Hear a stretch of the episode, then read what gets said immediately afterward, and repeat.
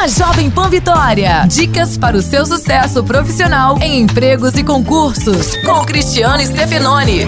Quando o assunto é concurso, a preparação faz toda a diferença. Mas na hora da prova, pode ser que você precise arriscar alguma resposta. Mas mesmo na hora de chutar, é interessante seguir algumas regrinhas. No geral, o examinador não gosta muito de colocar a resposta certa logo de cara. Então, cuidado com a letra A. As provas costumam seguir uma proporcionalidade de respostas, ou seja, se são 40 questões, é provável que sejam 10 para cada alternativa, A, B, C ou D. Então veja quais saíram mais e as que ainda faltam para aumentar as suas chances de acerto. Mas vale lembrar que são apenas hipóteses e que nada disso substitui os estudos. Um abraço, sucesso e até a próxima. Você ouviu Empregos e Concursos com Cristiano Stefanoni. Para mais dicas e oportunidades, acesse folhavitória.com.br barra empregos e concursos.